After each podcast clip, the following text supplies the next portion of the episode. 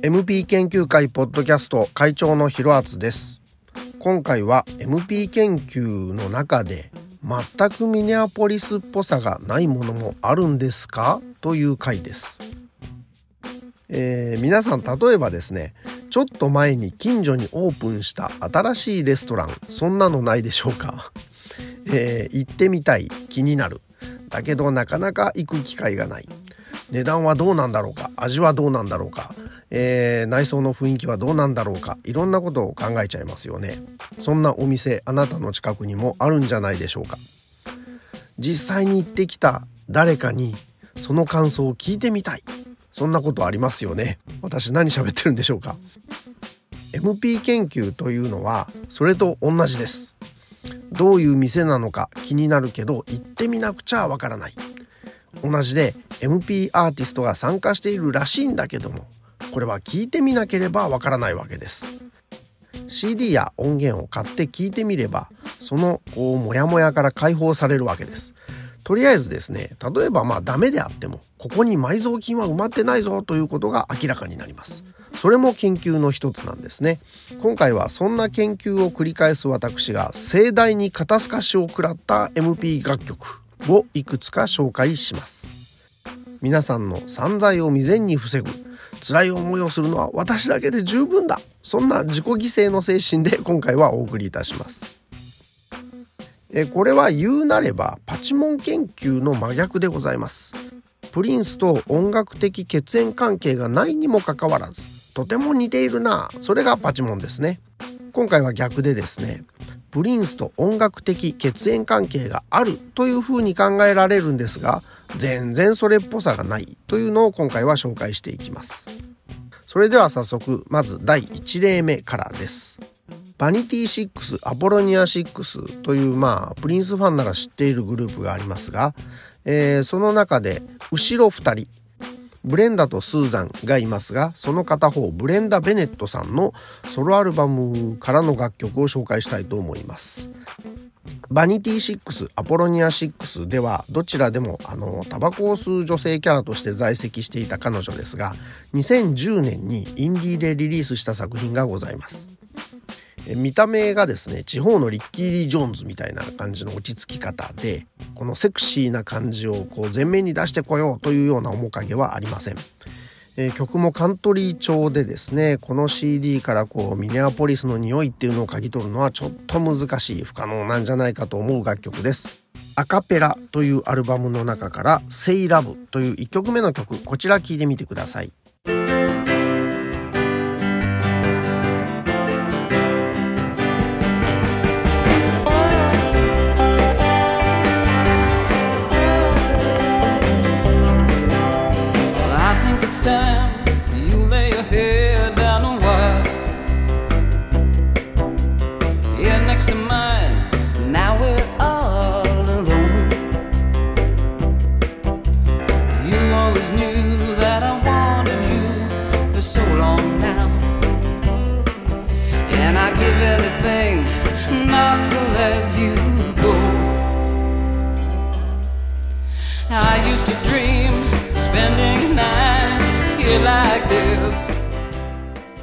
はいこんな感じでした、えー、全然ですねこうファンキーっぽさミネアポリスっぽさ私たちが考える MP アーティストっぽさっていうのは感じられないんですがこういったアルバムを出していたんですね、えー、ブレンダさんの趣向自分の好みというのはこっちにあったのかなというふうにも思われます。そう考えるとですねあのグループであんな格好をして歌わされていたのは本意じゃなかったんだろうななんてことも考えます。では次行きたいと思います、えー、次の曲は何も言わずにまず聴いていただこうと思います。こちら聴いてください。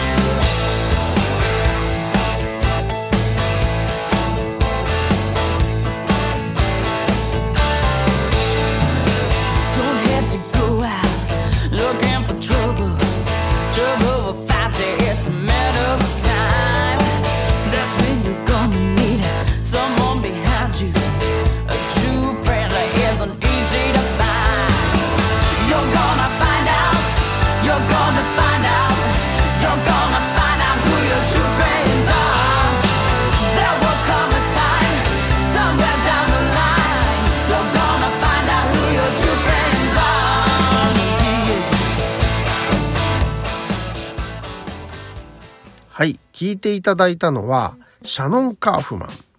アルバム「ラウドギターズ・ビッグ・サスピションズ」の中から「えー、トゥルー・フレンズ」という曲を聴いていただきました。えー、これはですね1999年のリリースで当時シャノン・カーフマンさんは14歳すごい若いんですね、えー、ジャンルとしてはオールドロックというかブルースというかそんな感じだと思うんですけども。これあのパッと聞き何にも関係なさそうですがこれ参加メンバーがすごいですね、えー、ポール・ピーターソンとリッキー・ピーターソンの兄弟がベースとキーボードそしてドラムがマイケル・ B さらに、えー、コーラスはマーガレット・コックスさん。あのタマラ・アン・ザ・シーンのタマラ。もしくは、えー、1800ニューファンクに入っているマーギー・コックス。その人でございますがこの豪華な参加メンバーで録音されております。パッと聞いた感じやっぱりこれもですねミネアポリスっぽいなっていうのはないんですが実はこうクレジットを紐解いてみると MP アーティストのそうそうたるメンツが参加していたということでこれ MP 研究の一環として買うんですけれどもうーんなんか自分の趣味とは違うけどまあ研究のためにはしょうがない。まあ最初に言ったここに埋蔵金はないということがわかるわけですね、えー、こういったものもあります。では次の曲もですね、えー、まず何も言わずに聴いていただきたいと思います。こちらです。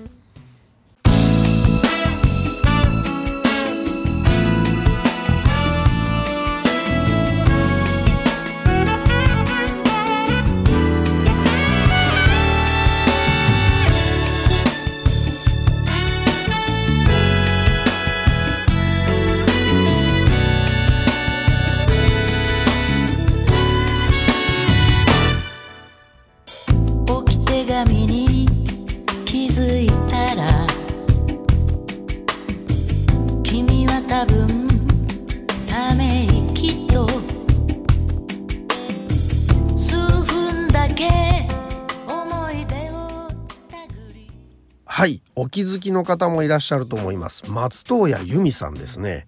邦楽です。松任谷由実さんの2003年の作品昔の曲を再録音したですね「Faces」っていうアルバムの中から「日付変更線」という曲でした。ベースにセントポールキーボードにリッキー・ピーターソンのピーターソン兄弟。そして、えー、ホーンヘッズが参加してます。これさらっと聞いてみた感じではですね何の違和感もないわけですが本を全部本ヘッズがやってるんだって思うとですねなかなか感慨深いような気がします。もう一回聞いてみましょうかね同じところ。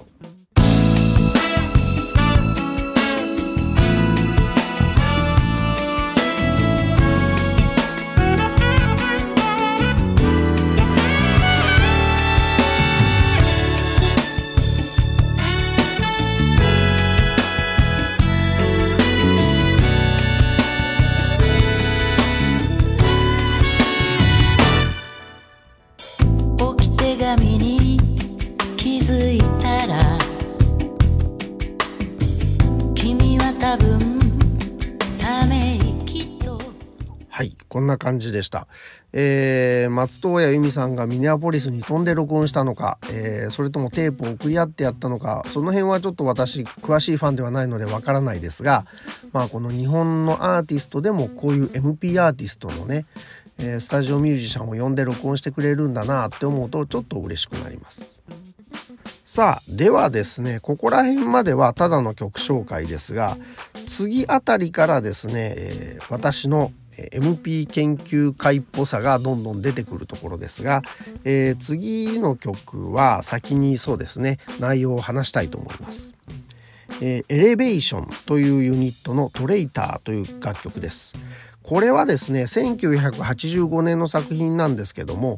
えー、私が書きました MP 研究の本一味違うプリンスの楽しみ方の中でもですね言及している楽曲でして、えー、48ページです。お持ちの方はもう一回見てください。ここで何で紹介するかと言いますとなんとジャケットの裏にですねギタープリンスと堂々とクレジットされております。ところが聞いてみると全くプリンスどころかギターの音がしないという謎な曲なんですね。まず聞いてみてください。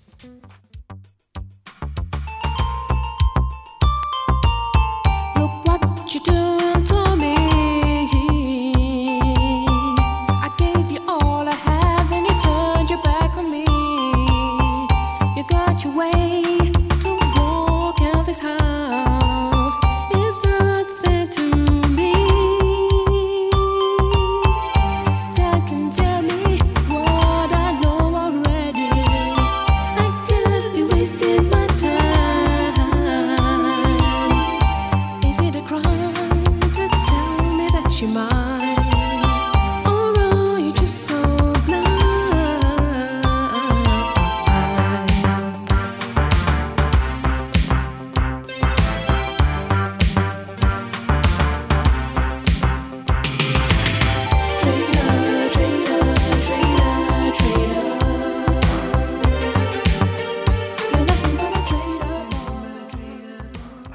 えー、どこにもギターの音らしきものがありません、ギターシンセかと思いきやそれっぽいものもないということでですねこのクレジットは、まああのー、売りたいがための嘘クレジットもしくは、まあ、もしかしたらもしかしたらプリンスと若干知り合いだって、えー、て言うんですかね冗談めかしてクレジットさせてもらったのかなと思いますが、えー、おそらくは前者多分嘘クレジットだったんだろうなと思います。えー、私の MP 研究会の本にもですねそこのクレジットの部分をですね大写しにしてちょっとスキャンしておりますので、えー、もう一度見てもらえると楽しめるかと思います。これはまさにあれですよ。プリンスが全く関わってないのにちゃんと買って、えー、研究することが一番大事なんだ。検証が大事なんだという MP 研究の最たるものでございます。えー、では今回の最後ですがこれはなかなかすごいです、えー、ロビン・パワーさんですね、えー、グラフティーブリッジの映画でですねモーリス・デイの彼女役をやっていたこう結構ダイナマイトバディな感じの女性覚えてらっしゃるでしょうか。それがロビン・パワーさんですが、えこのロビン・パワーさんあのプリンスと一緒に楽曲も実は録音しております。まず先にそちら聞いてみていただきたいと思います、えー、曲名は A Positive Place です。まず聞いてみてください。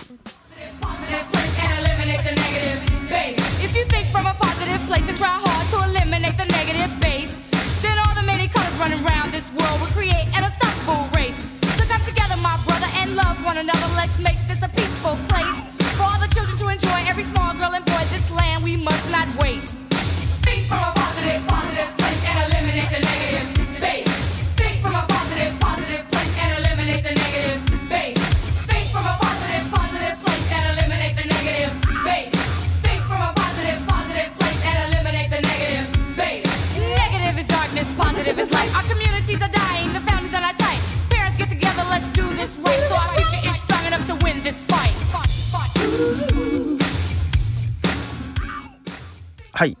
いわゆる女性ラッパーなんですけどもなんというかこうラップにキレがないというかもっさりした感じ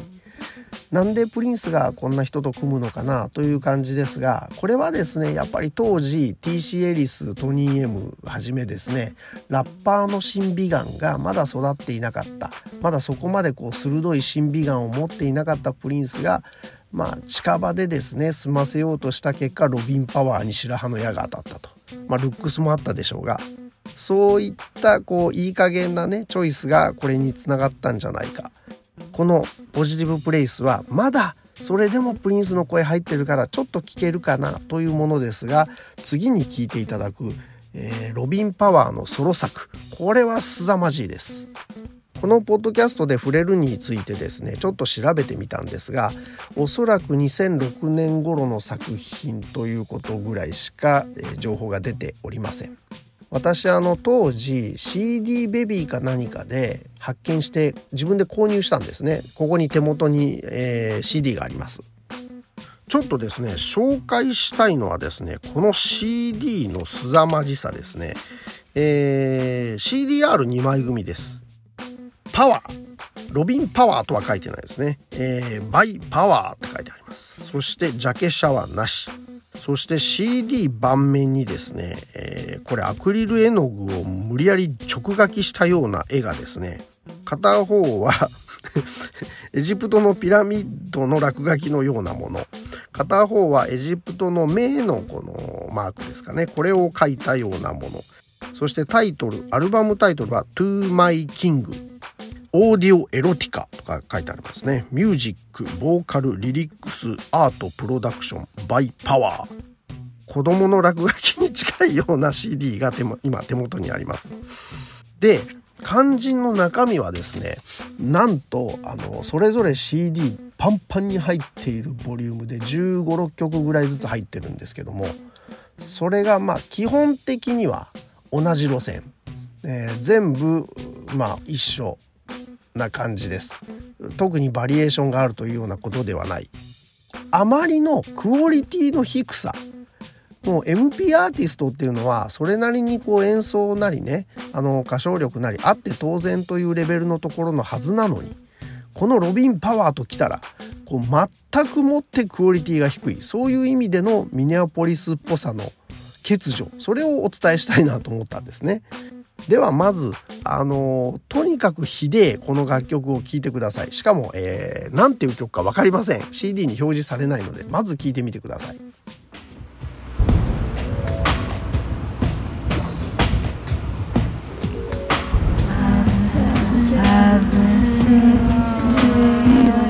はい、